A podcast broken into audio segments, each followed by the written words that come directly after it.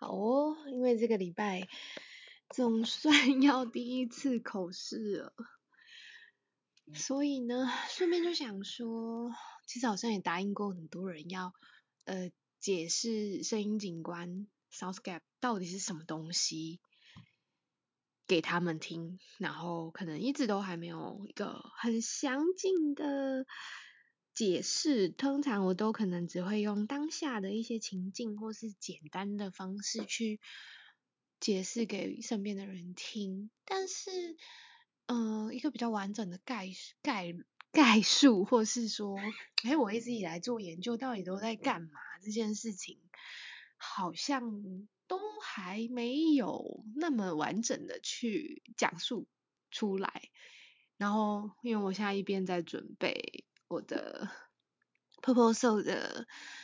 简报讲义，这样就想说，哎，那我就一边练习，然后一边就把它录起来好了。呃，因为其实我们的 proposal 只能十五分钟，所以要非常非常精简。然后，可是我我本来就不是一个太爱做。很复杂简报，或是要讲很久简报的人，我个人都还是走一个很精要的路线。所以前两天我第一次练习的时候，那时候连简报都还没做完，但是因为我跟朋友们已经约好是那个时间要讲给他们听，所以我就也是随意的用已经做完的部分就是练习，也讲了大概十七分钟左右，所以确实呃。速速的讲对我来说应该是没有问题，但是因为反正我都要录起来，我到底都在干嘛的话，我就尽可能讲的完整一点好了。虽然我觉得不知道会不会听起来很无聊。好啦，那就准备开始。哎呦，我刚不小心把水掐到。OK，好，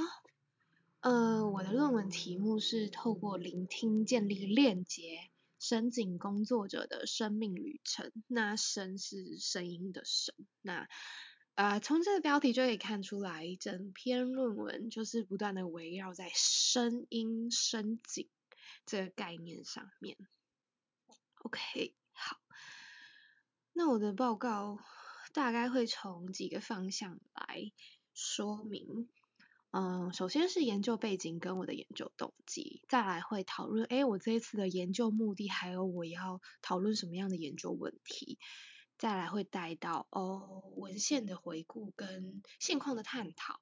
以及我这个研究要用什么样的方法，那我的研究对象是谁？呃，前三章的部分大概就是这个范畴这样子。好，那我们先来讨论研究背景跟动机。呃，研究背景来说的话，其实我这篇研究的背景 也是包含我为什么会想要做这个研究，它这个声音景观的背景等等的。好，那就先从我自己的聆听热爱这件事情说说起。我从小就是一个非常喜欢听录音带啊、广播，就是都是习惯用听觉学习的一个人。我自己在 学习的过程中，不管是英文还是国文的那种单字啊，或是什么，以前那个叫什么啊？不是圈词，反正就是每一个国文考试不是都要考，就是每每一种，嗯，每一个词它的那个解释是什么那种东西。然后我记得我们以前考试的时候是要很一字不漏的写。啊，注释啊，注释，对对对，就是注释的解释，就是要写的很清楚，这样才会就是得分。那我记得好像有些很变态老师是一字不漏那种，但好像我好像没遇到那么变态的老师。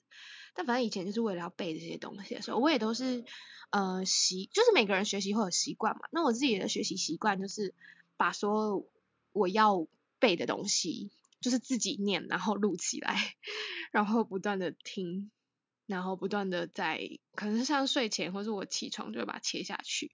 而如果我没有考试的话，我就是会听广播或是听音乐。反正我是一个非常热爱聆听的人。然后我自己觉得我是听觉型的人类。而且我也很擅长用听觉的方式去认识我身旁的环境，包括说就是在路上走的时候，我会用声音的状态来确认自己是否呃安全，或是是是不是有东西要朝我靠近。就是我觉得我的耳朵比眼睛还要呃有用处，因为我是很高高度近视，我大概七八百度，所以其实。用耳朵这件事情对我来说很重要，因为我不是能够靠 眼睛活下去的人。好，当然我现在镭射了，所以状况可能不太一样。但我觉得我的耳朵还是保持在很重要的一个感知我身旁环境的的一个器官，这样。好在是，嗯，我为什么会认识深井这个东西？这还蛮蛮可以。有一些小故事的，嗯，我大学的时候第一次在做嗯深井研究的时候，其实就有一个很简单的契机，就是我想要做跟声音有关的研究。我那时候想要申请大专生研究计划，然后我就想说，诶，声音可以做研究吗？我就开始去找各种资料啊，然后呃搜寻各种跟声音有关的东西，就被我发现了这个。这个理论或者说这个关键字声音景观，我就觉得酷诶，这什么东西？就就这样就求了，就这样从五六年前开始就屌丢了，我就跟这个深井结下了很深很深的缘分，然后直到现在可能都脱离不了，所以那时候我就开始去。认识说，哎，深井到底是什么啊？然后深井可以怎么做研究等等的。那个时候我就是从我的社区开始做了，呃，社，因为我是念传播科系嘛，然后在社区传播里面有一些可以做的研究。我那时候大概就是结合了，呃，社区的深井，还有个人记忆到集体记忆的相关的深井的研究这样子，然后再结合一些深井地图等等的。好，然后呢，在我研究所的时候，因为那时，因为我刚上一个研究的方法，它是比较偏执性研究的方法，但是因为，嗯，研究所刚进来的时候，我我修到的研究方法课是只能做量化研究，所以我就头很痛啊，哇，深井我真的不知道怎么做量化研究，其实是可以，可是我意思是说，我不是一个擅长会做量化研究的人，所以其实对我来说有。蛮大的困困难跟就是需要努力的部分，所以就还蛮辛苦的做了一个量化，然后是用实验法的方式去做深井研究。我那时候做了四个实验物，然后我挑选的深井是台中花博跟 台中歌剧院。那时候就是做了一些呃操弄的实验物。那这个实验物当时的设计其实。呃，拟真程度有限啦，因为毕竟声音，我那时候只有操作影片跟影片听到的声音嘛，所以它对于整个还原现场或是还原到真实的声音景观的状态是有困难度的。不过因为实验法就是有一个说法是说，因为这样才会是准确，因为每个人听到的都是一样，所以实验法的操作是那样。但我自己内心里面都还是会觉得，嗯，这可能跟我。想象中深井跟人类之间的关系又有一点不太一样，对，所以呃那个研究对我来说就是一个尝试型，我尽可能的 用用量化的方式去做一次深井的实验跟深井的研究，这样对我来说其实，因为后来那个研究也是有受到一些肯定，然后也跟很多人交换过意见，就觉得哦。就是其实做研究真的可以用很多不一样的方式，还有很多不一样的角度来做。然后也因为那个经验，就是更奠基了我在深井这件事情上去了解说它的不一样的形态。这样，虽然那个研究对我来说，就是我的效效果是不显著的。对，当然我的实验物也是有很大的问题啦。我觉得现在回头看的话。那再来是 crowdsourcing 的研究，crowdsourcing 是群众外包，它的翻译上面可能不知道好不好懂诶，反正就是有点像是集结众人的力量来做一件事情。那我那时候结合的是声音地景的地图计划。其实现在有非常多的声音地图计划，都是他可能就是就是邀请，就是你有手机的人，只要你可以录音，然后你有那个定位嘛，你就可以把这个声音跟定位就是传到某一个网站上，那你就可以哎一起加入这个声音地图的计划。你也对这个，那通常那个那个网站会是。呃，例如可能是台湾好了，它可能就是台湾的图图，诶，台湾的地理图嘛，然后它就有点像是 Google 地图那样，你可以放大缩小啊，然后把你的那个录，你那个声音在哪里录的，你就可以把它丢上去，然后你就会变成这个制作声音地图的一员喽。Crowdsourcing 那个时候，诶，我那时候做那个研究的时候，是我在传播理论课的时候，然后。那个时候我挑了这个理论，然后是结合就是声音地图这个概念去做了一些研究，这样子。那再来我还做 ASMR 的研究，哦，这个研究对我来说真的是很不困难，因为这件事情还蛮好玩。那时候大概是我一下的时候吧，然后因为我那时候在上文化课，呃，有趣的事情就是。其实我一直在接触森田这段时间，我一直觉得我在原地踏步。就是哦，我虽然好像都可以做得出研究，可是我觉得我进步的幅度很小，但是有点贪心啦。就是毕竟我也才刚开始学做研究，我怎么可能一步登天呢？但是很容，真的很容易，就是会做。我觉得刚开始任何事情的初学者都会很容易以为自己要。有很多很多的突破，才叫做贡献，或是才叫做呃有努力。但其实 我们都忘记很多事情不是一步登天的，所以慢慢累积实，慢慢累积实力是很重要的，没错。对，所以那时候我就是碰触到了 SNR 这个词汇，我觉得很惊人。就是那个时候有去听各式各样不一样 ASMR 的作品或是什么，然后也发现到说天呐，哦，原来有这么多人 enjoy ASMR 这种方式等等的。然后呃，不过因为有一个问题是，它大部分还是要结合就是影片，所以我那时候。关注的研究，大部分他们都比较多是属于也是量化实验室实验室里的那种研究，它比较像是用那种，嗯，眼动仪器去测试，哎，你对这个你听到这个声音的时候，你生生理上面会不会有反应的这种电极的这种研究，所以比较偏生理生态的那种数据等等的，所以又跟哎。真的纯声音这件事情好像又没有那么贴近，但是我访问了很多在做 ASMR 的创作者，那时候也觉得哎蛮有趣的。可是我内心其实很着急，因为我知道我要做的不是这个，虽然就是过程很有趣，没有错，对啊，而且我那时候还还有一个蛮可爱的经验，我那时候有访问到一个。ASMR 界 很夯很夯的人，然后其实他已经停更好一阵子了，然后呃，因为他已经停更好一阵子了，然后可是因为我的访问，我访问过后没几天，他就有发一支新的影片，然后那一支影片里面他就在说，其实他停更很久了，然后。可是这几年来，他都会陆续收到一些研究生或者是相关的人会寄信给他，想要嗯访问等等的。然后，所以他就是说，哦，最近又接到了一个这样子的邀约，然后又觉得，哦，好像嗯，其实他一直都有收到大家就是会留言给他或者是什么，然后就想说，好，那上来跟大家说说他的近况。我其实那时候有感受到做研究有。还是多多少少会有一些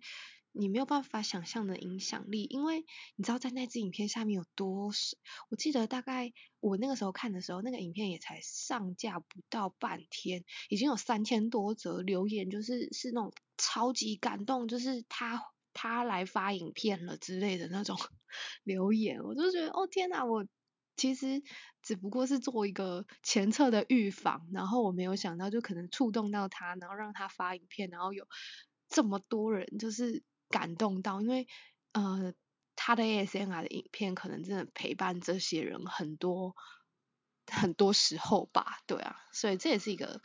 做研究带给我的一些神秘的小故事。然后哦，讲好久，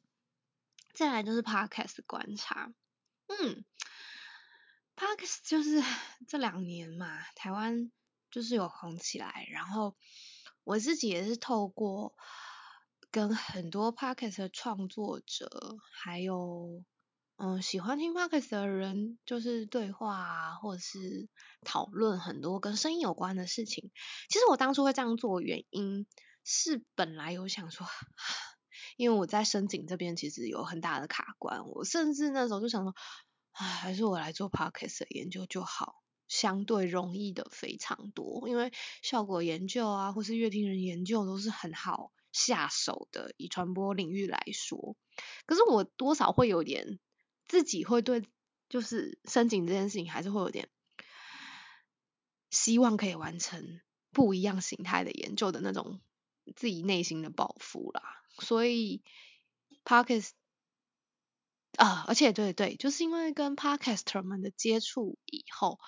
大部分给我的感觉，其实大家没有特别热爱声音这件事情诶。我觉得大家对于声就就是对于对于声声音这件事情，其实还是蛮平平常的，就是大部分人还是把它当成一个呃工具或是媒就是媒体的概念，他们没有特他们不一定会特别热爱声音这件事情，也许也是因为这样，所以对我来说，我也会觉得哦，这跟我要讨论的东西可能不太一样，可是呃。确实跟这些人持续的相处，也有给我很多的自信。就是我觉得他们对于我在讨论声音这件事情上面有不一样的想法，这件事情他们是很开放且愿意接受的。然后也包含我也带他们去了很多跟声景有关的讲座啊，或者体验，大家其实也都还蛮热情参与的。所以对我来说是一种 无形的信心上的鼓励吧，应该可以这样讲。好，再来就是，嗯，声音媒体的关注，那就是，呃，刚刚有讨论到很多个我认识深井的研究历程嘛，那其实在这个里面，台湾这几年对于 ASM 啊、Podcast、白噪音或者是放松情境的应用程式，会讨论到深井或是用声音的方式去做的越来越多，然后我后面也会讲到有很多的。嗯，深井的创作等等的。好，那我刚刚讲了这么久，到底到底什么是深井？大部分呢，在台湾的论文里面可以看到的，都会说，呃，深井 （soundscape），sound 跟 scape 这个词，它是一个组合字。那这个组合字是谁发明的呢？大部分的人都会说是加拿大的作曲家 Murray Schafer，然后他是深井之父，大部分人是这么说啦。然后他 他为什么会被讲成是深井之父？是因为他就是在一九七七年的时候进行了温哥华的深井研究，然后启动了世界深井的一些计划跟项目。然后他也指出 Soundscape 是。意指声响环境中的任何元素，然后他也定义了声景三要素。声景三要素：基础声响 （keynote sound）、声音讯号 （signal）、声音地标 （sound mark） 这三个，通常会画成一个三角形。OK，好，大部分台湾我可以找到的论文，我有看到的，大部分都是这么讲。不过其实我还挖到，就是我在看国外文献的时候，我其实是有挖到说，在一九六九年的时候，第一篇使用 South Gap 一词的学术研究发表在，它就已经发表在《Journal of Urban Design》这个以科学，呃，它这个它这一个期刊，它是有关于环境心理学跟环境与行为的首要科学期刊嘛。嗯，简单来说就是哦，我有找到 更早的、更早的出现的那个文献就对了，就可这啊嗯这个部分比较算是学术研究的贡献啦，对。那可是可能可能会有些人会觉得不重要，可是就是诶有点像是历史的正确性这种概念。当然了，还是要去考究说，诶到底还有没有更早的之类的。但反正这个词当时我在这个 Journal of Urban Design 的这个期刊上面看到的讨论是说，他们是以他们这个研究是希望背景是从城市规划的概念出发。然后他们是以声音环境作为一个新的讨论取径，那他们的方法呢，是以视障者跟音环境的感知能力，还有声音标记的方式去讨论城市中的声音感知。所以就是有点像是说，他们最一开始注意到这件事情，其实是从视障者的角度出发的。我觉得蛮可以理解，因为在声音规划、城市的声音规划上面，确实，嗯，视障者会比较需要 声音的规划，所以我觉得这个期刊他们当时讨论了这个，我自己是觉得还走得很前面，而且是一个很有爱的出发点。那后续啊，还是有非常，呃，就是从 Marisha f e r 之后，还是有非常非常多的。各式各样的声音方面的讨论，可能有，呃，人类跟环境之间的互动性的声音景观，它的空间的存在性，它的意义啊、情感等等，或者是说声景它是很容易是一种混合性的研究，包含呃可能声声音生态学啊、景观生态学、声景生态学、风景生态学、声学生态学，对它经常会是一个 mix 的状态。所以大部分都会是结合其他学科，或是结合其他领域来继续做研究的一个呃分支就对了。那还有很多包含例如历史方面，可能风俗信仰、文化节庆啊，或者是族群的象征文化的声音、特殊的声音，也都很容易被拿来做研究。然后包含我们最熟悉的音乐。就是我们会称之为乐音，然后它也有可能是多很多层次的意义可以被剖析，或者是说像不同的语言、不同的族裔用的不同的语言这样，那不同的语言它是不是带有不一样的意识啊等等的，也都会是深井底下的研究的脉络跟分支这样子。不过大部分。的文献还是都导向人类跟声音环境、跟空间还有情感关系等等的。OK，好，那刚还有记得 我的题目吗？透过聆听建立连接，深井工作者的生命旅程。我为什么要从深井工作者来切入这个研究呢？呃，首先我在我的研究里面。书写的部分啦，有提到很多很多原因，呃，深深井为什么难做研究的原因，然后呢，包含我也用了 Marshaffa 的深井三要素去延伸出声音这件事情有多复杂。我画了一个二维、三维跟三加 n 维的模型，那画这个模型是要干嘛？我二维的模型的 x 坐标跟 y 坐标是发生方式跟出现频率，三维的坐标 x 是发生方式，y 是出现频率没有变，然后力是出现位置。那第四呃，我那时候其实是画四维，可是后来会考虑用三加 n 维，因为我先讲完四维的话，我又多了时间，就是声音出现跟声音消失的时间。那光上面那些好像就有点让人听不懂了。可是我想要说的事情是，啊，讨论声音这件事情呢，非常非常多，嗯，非常非常多变相就对了。就是它很有可能不是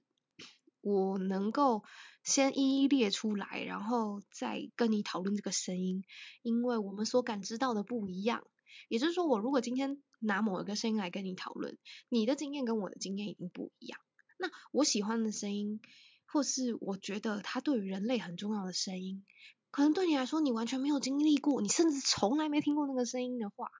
那怎么办？然后再来还有就是声声音它有消消存，它有呃出现跟消失的状态嘛？那如果某一个已经再也不会出现的声音呢？我要怎么去讨论它？所以其实我其实发现我重视的不一定是声音这件事情，而是聆听这件事情。我觉得这声音研究很难做，是因为声音太虚无缥缈。但是聆听这件事情可以做研究啊。为什么一样是声音，可是我听得到，别人没有听到呢？我经常会有这种感觉。所以其实因为耳朵是可以训练的，很多人都觉得。有声音很吵，大部分我在做研究的时候，我得到的反馈是这样，或者是我在跟人家聊天的时候，包含 podcast 们，大家都会觉得，哎，就是嘈杂的声音就是要剪掉啊，例如可能呃 不小心呼啸而过的那种机车声啊，还是什么警车、救护车经过的那很高频的声音，就是要剪掉啊，要 feel 掉。要 feel 掉它，可是对我来说，呃，声音的存在没有优劣之分，就是我们没有办法去说这是好的声音，这是不好的声音。当然，我可以有喜好的程度，可是在我学习深井的、学习深井、学习聆听的这段路程，我越来越对声音有一种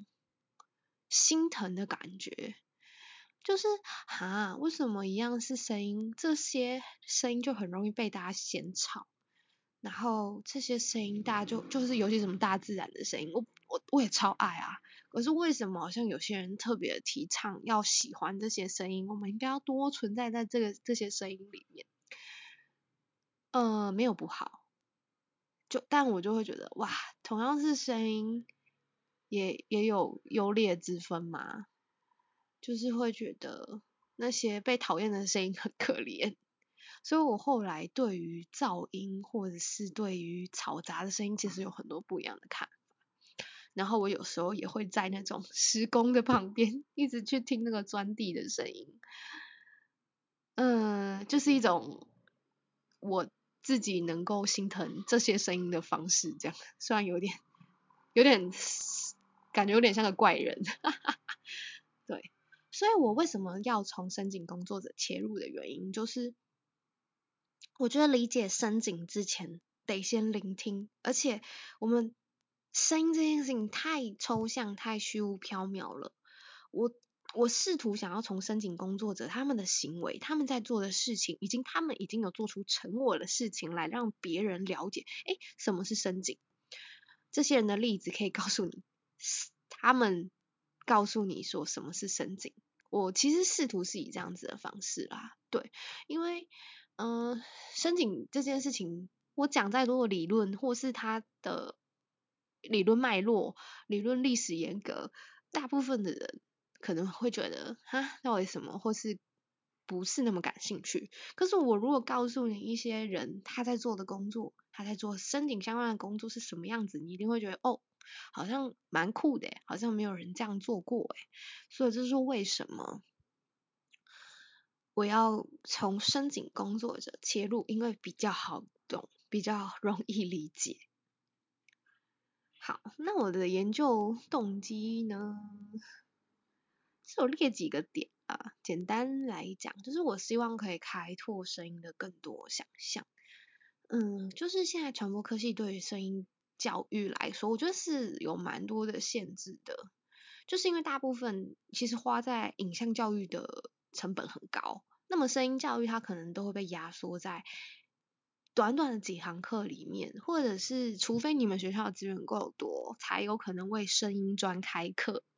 要不然通通常都是在影像教育里面可能塞个一两堂跟声音有关的课程这样，还有再来就是呃。对于声音产业或是声音经济，我希望可以有更多的可能性。呃，确实，任何一个领域它要发展，还是不可能脱节产业或是经济的的这种建构啦。所以，如果这个曲径是有值得挖掘、它值得重要的话，那声音的想象，我觉得会更加多元。再来就是呃，深井重视聆听的第一步，这部分是比较偏向于说，其实讲声音讲声音，其实现在大家其实都是各说各话比较多哦。我指的是，我指的是呃，已经有所论述的，那通常不会说谁的比较重要，不会。可是我自己还是会觉得。聆听还是最重要的，先学会怎么听这个第一步还是非常重要的。如果略去略过这个聆听，然后要直接进到声音，我觉得是有一点还没有学会走就要跑的状态。所以我觉得这个重视聆听这件事情很重要，所以我才会把它变成我的研究的关键这样子。再来就是我自己对深井研究的期待。唉。这个动机就是因为深井的研究真的好难做啊，声音太太难太难做研究了。他要做作品或是做论述做什么，其实都算容易。可是他要做研究的时候，真的很难很难很难。我真的是想破头，也不是算想破头，就一路以来努力想破头，才想到哦，要不然我试着这样做看看好了。但这也不一定，我这次做出来就是完美的啊，所以它未来一定还有更多的可能性。可是我现在我能力就到这，我现在就只能这样做研究。可是我还是觉得哇，声音的研究真的好难做啊。对啊，然后再来就是哦，理论能够帮助有限，也就是说对我来说，现有的深井理论，在我做研究的帮助有限，在推广给他人理解。也有限，我觉得我们不能够再只靠 Shaffer 的理论去 做这个研究了啦。坦白说，我会有这种感受。虽然，嗯，他还是深井领域的巨人没有错，但我觉得我们还是要更加努力的去想出，去找出深井领域的，嗯，下一个。嗯，下一个阶段，我觉得我们还是停留在这个里面太久了。对啊，很多的研究都在讨论重复的东西。嗯，我会觉得有点可惜，这个领域需要再有更多的进步。嗯，然后哦，这个研究难以引起共鸣或理解。这件事情对我来说也是经常是做研究最挫折的地方。很多人在还没有很清楚的了解我在干嘛的时候，就会觉得，哈，声音也可以做研究。他可能没有贬义，可是我听起来会有，或者是他可能会说，哈，声音有什么好研究？哦，这个对我来说就我会有整个人被否定的感觉。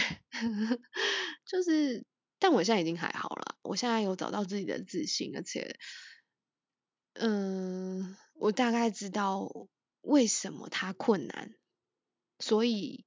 我应该说，我我知道它为什么困难让人家理解，所以我就对于这块也就比较还好一些，但它确实还是难以引起共鸣跟理解，所以还是会希望它可以有不一样的方式让大家更好亲近一点。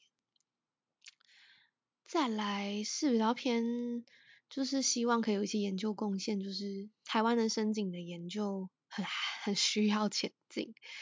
就是台湾目前的深井研究数量就就不多啊，真的不多。然后包含我刚刚讲过的，其实讨论的内容有些重复。然后甚至像像我说的，刚刚前面我讨论深井的时候，我不是有说台湾大部分的深井。都会说，呃，第一个出现是 Schaffer 的著作，但其实我就挖到啦，就不是啊，更早之前也有啊，就会觉得哦，大家的那个，哦，做功课的努力程度可以，我们可以再更多加油，也许他更早更早之前就在哪里被发发表过也说不定，就是一个研究精神啦，对，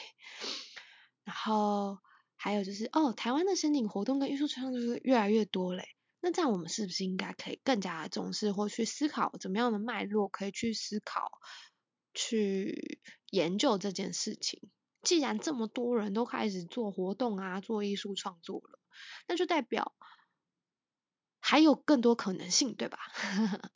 然后再来就是台湾的城乡规划，在声音的方面是很需要推动的。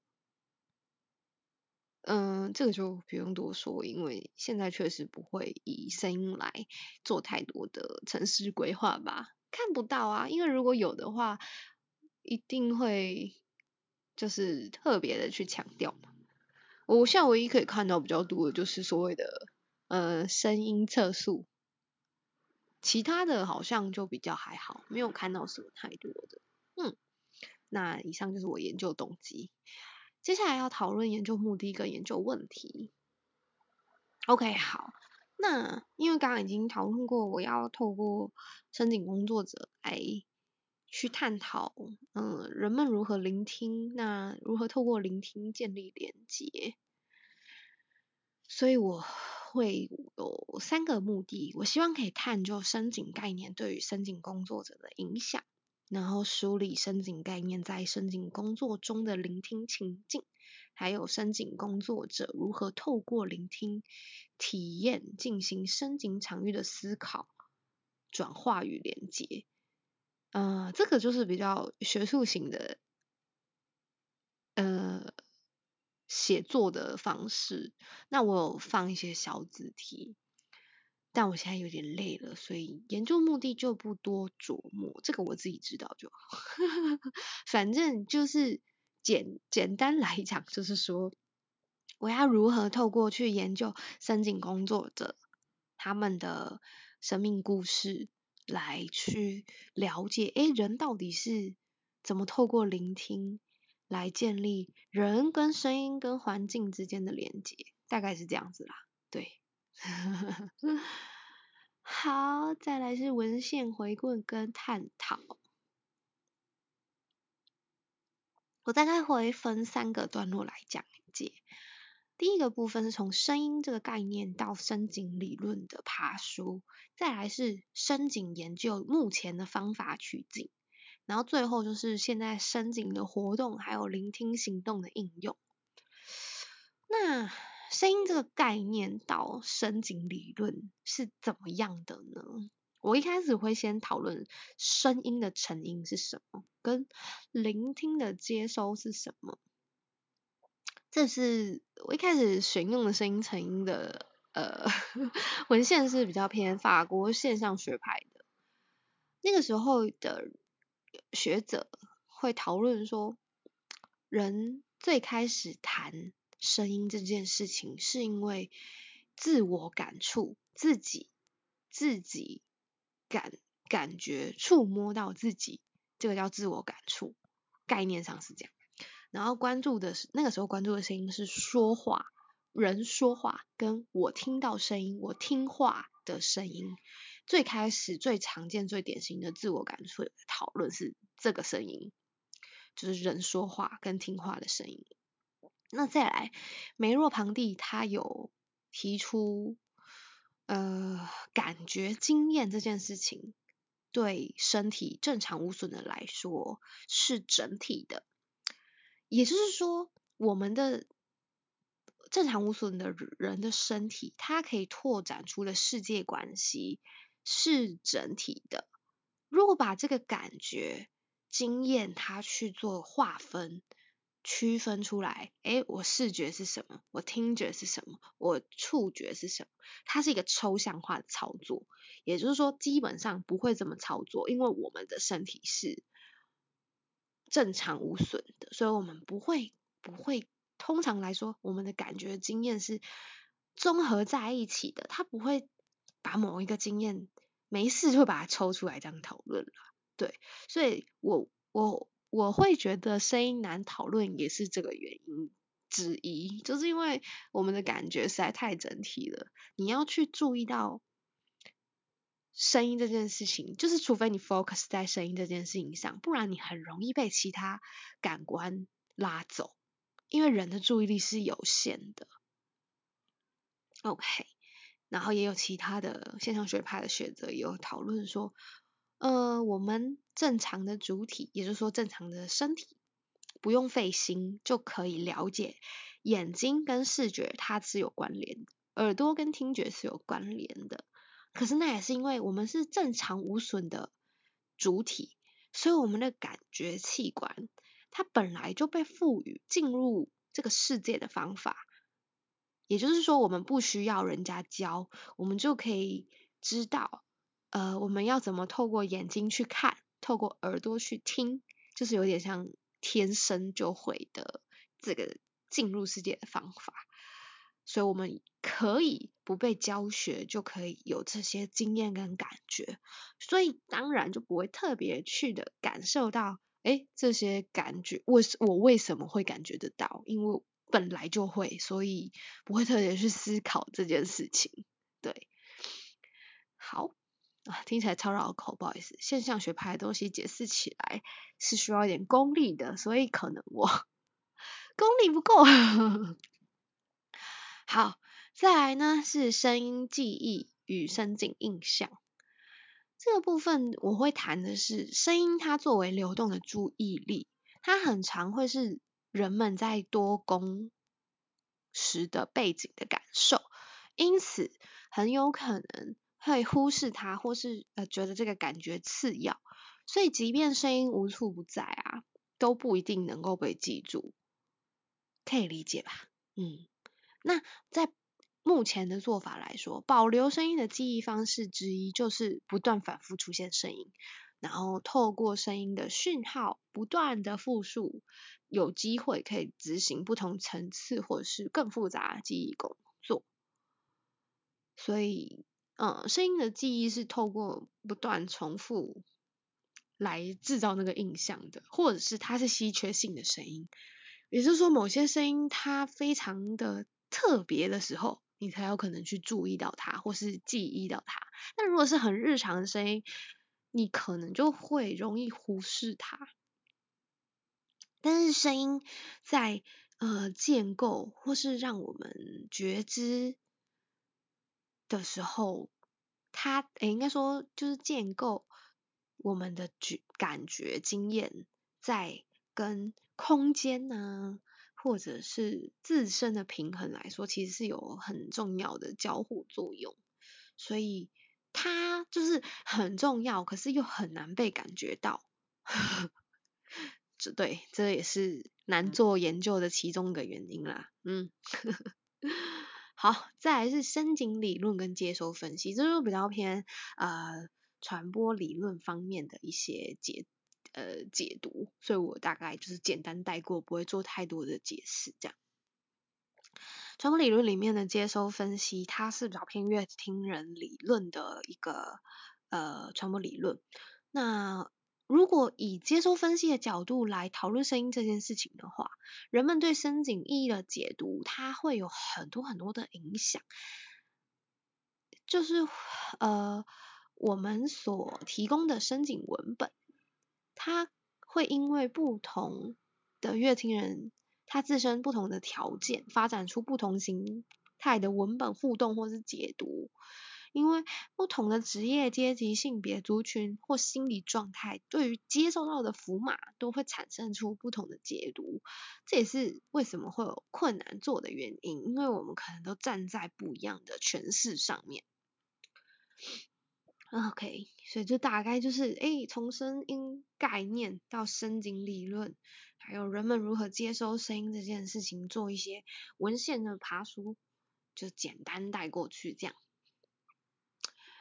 再来呢，就是要回顾，哎，过去的深井研究都是怎么样做的？过去都是用什么样方法来做深井的研究啊？的一些爬书这样子。那简单整理出来的话，有声音行走、实验室实验跟叙述访谈的方式。那声音行走呢？通常就是会有个问题在，就是研究者会发现说，声音探索或是声音行走的做法，会让聆听还有感受世界的思考变得复杂。所以，声音行走并不只是一种前进的方式，而是在冲刺声音的环境中，人们对于你前进的方向决策。是得做出一个及时的反应。可是你为了做出这个及时反应，你的思考会变得非常复杂，跟你一般在行走来说会变得非常复杂。但是听觉体验这件事情，它其实不是为了创造一个新的地方而启动的觉知，也就是说，我不是为了让你去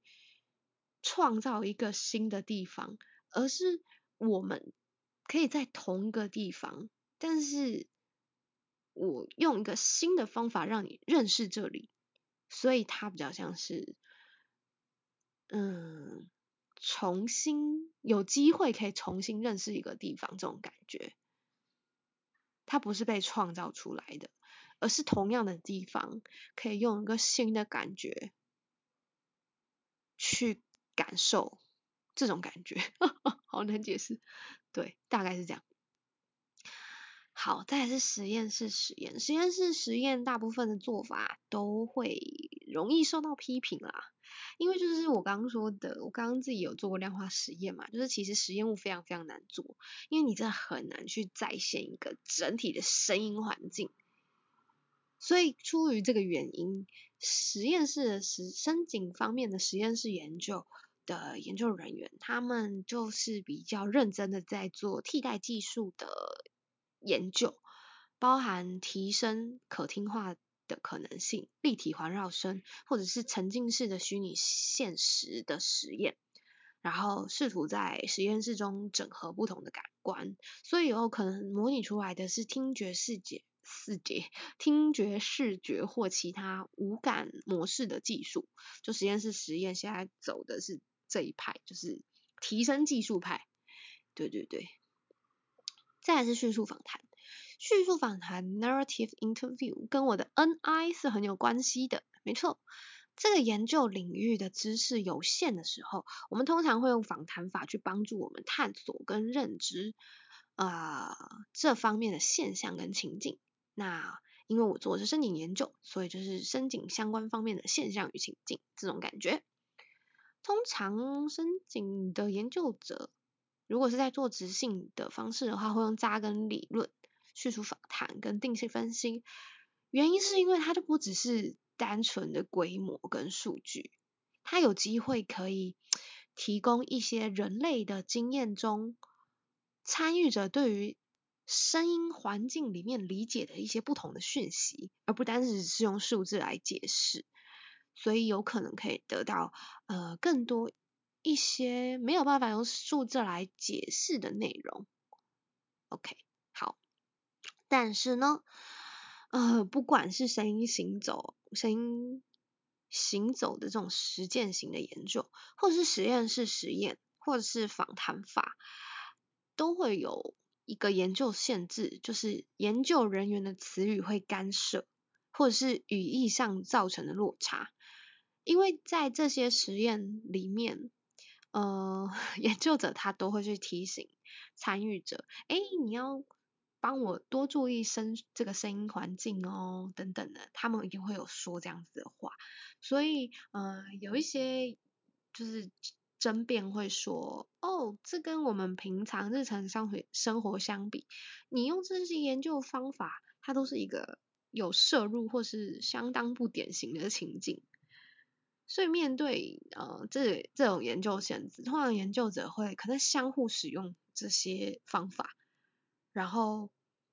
呃，不让研究，呃，不让参与者知道自己正在被观察哪一个部分，那就有可能比较可以突破这样的限制。对，大概是这样子。所以我自己也会做参与观察的部分。好，那么接下来就是台湾声景与聆听应用的部分啦。这个部分会稍微有趣一点点，可是因为我也只能简单的讲。简单来说呢，这边会讲的就是，哎，台湾现在有哪些人在做酷酷的声音的事情啊？声景到底在台湾有被哪些应用吗？这种感觉。好，那首先基本上啊，现在台湾，嗯，做声景研究的话，应该都会提到它。或者是你在做深景的创作的话，应该也都会知道这是你的前辈，他就是啊艺术家吴灿正。那前阵子也才刚结束在北美馆的展览，诶，结束了吗？我不太确定，搞不好可以看。嗯。他大概从二零零九年，他就开始做了台湾声音地图计划。你只要搜寻台湾声音地图计划，你就可以进到他的那个网页页面上面。然后就是我刚刚说的 crowdsourcing 的那个部分，你就可以上传你的声音，或者是去聆听，哎，所有人在上面录制的声音。现在上面的资料，哦，应该是超过两万个声音档案吧？没错。那我知道的是，他后来的很多作品的创作上面也都是以他自己的收集，或是我不太确定是怎么操作，但反正声音的作品要做的话，大部分就是得先经过很长时间跟很大量的收集的这件事情，也叫声音采集，才有可能有更多的应用。就是说，你的资料库得先完成，你才有可能有更多的呃延伸的可能性啦。对，所以前面的这一步是非常重要的。好，那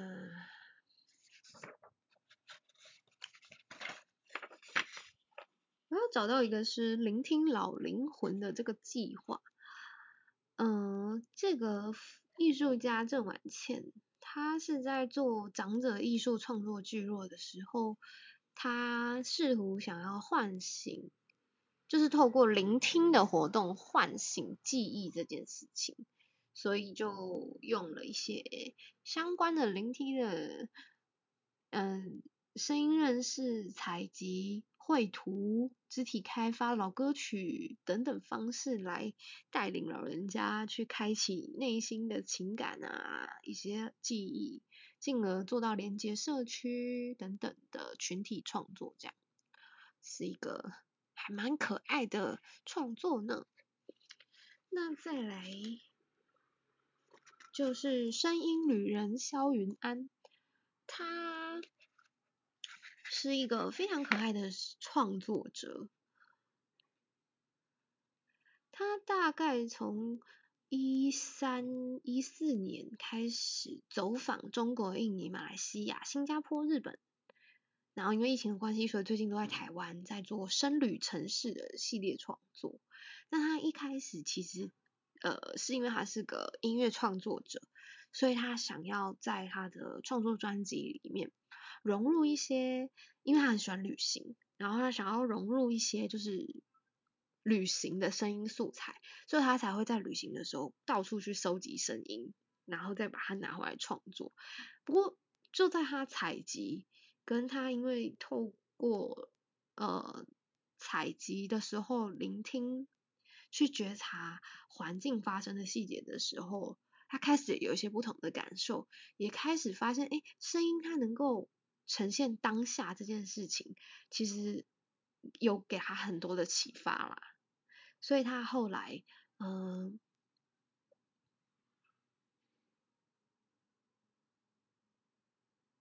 所以他后来就有很多不同的发展，我觉得还蛮有趣的。欢迎大家到 声音女人肖云安的 脸书去看看这件事情，这这些。呃，这些诶事情，他的各种创作还蛮好玩的，对，然后还有，嗯，再来这个是，其实很多，但我就只有放一些在投影片上，嗯，再来这个是去年啊，二零二一的时候，新北市政府办了一个。找找住在新北的世界声音活动，然后它里面有设置了各式各样不一样的声音活动。那我这边摆的照片是呃躺着听，然后它是用各种不一样的波音去让你感觉声音，然后可能也会在你身上放个波，因为声音跟声音呃就是那个共振可能会有不同的感受等等的。反正就是尽可能就是那里的每个摊位都是要尽可能去唤醒你对声音的感觉，这样。然后再来这个是默默文创，他们做的就是诶，他们的基地在台南，然后他们当时做了一个声音的策展，就是他们做了很多感应机关，然后就是你只要触动了那个小呃，他们先做了一个看起来像小吃店的地方，然后那些碗啊等等的你都可以移动。然后你只要动了，它就会感应，感应就会放出声音。例如你移动碗的时候，可能就会有那个，嗯，上菜的上菜的时候的那个声音。然后你可能拿拿椅子的要坐下的时候，就会可能有帅哥要吃什么之类的这种声音的一个声音策展，还蛮可爱的。对，默默文创的二楼现在都还可以去玩这一个简单版的体验。然后再来就是呃。这个是一零八年的时候，台南的公用频道做了一个影片增建的活动，然后他就摆明了写说这个增建活动叫“深井岁月”，超酷的。我那时候看到真的是吓哭，因为我没有想到就是呃有人重视，当时对我来说是非常感动的。就是天呐，竟然有深井的讨论，然后用深井来做一个比赛耶，对，然后他的 slogan 就直接说邀请您透过镜头放送台南的声音，超感动，就是对于当时那时候踏入深井领域好一阵子，然后都感觉不到有人 care 这个题的时候，对我来说是一个莫大的鼓励，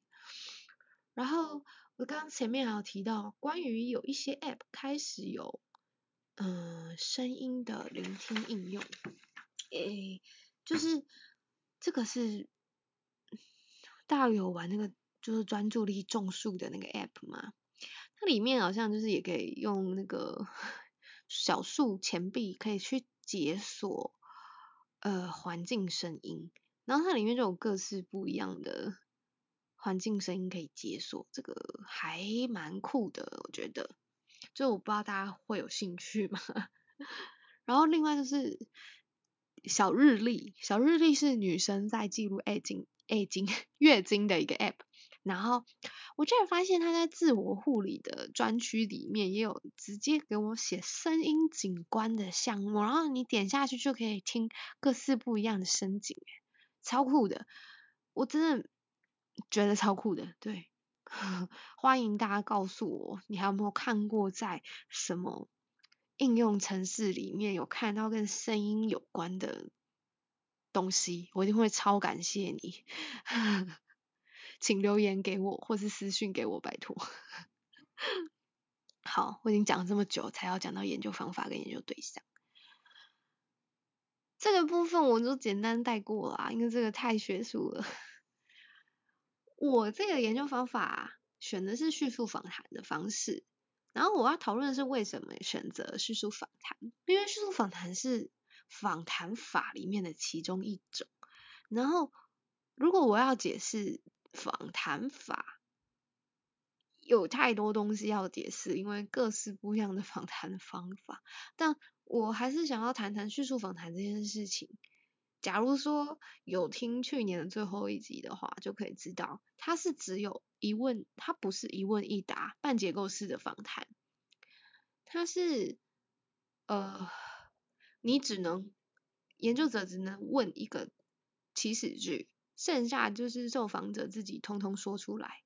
也就是你是要去研究受访者他所讨论的内容的结构，而不是你想要。他答的东西，所以呃不太一样，对，它是一个不太一样的访谈法，可是它有点难解释不同之处在哪里。就是如果有学过或是有用过的人，他可能就可以比较快的 get 到，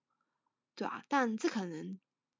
比较偏学术的讨论，我就简单带过。然后，可我可以简单的。呃，谈谈为什么我觉得我的研究适合用叙述访谈法？原因是因为声音这件事情，它会讨论到当下嘛。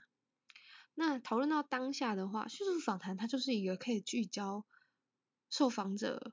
认为重要的当下，或是重要的某段历程，所以它就有机会透过受访者他自主性的提出整全、关键式的叙述内容，让我有机会可以去提炼出他的聆听行动跟他自身产生连结的关联是什么。对，大概是这样。那好，差不多就是这样。希望我的 口试可以顺利。就这样。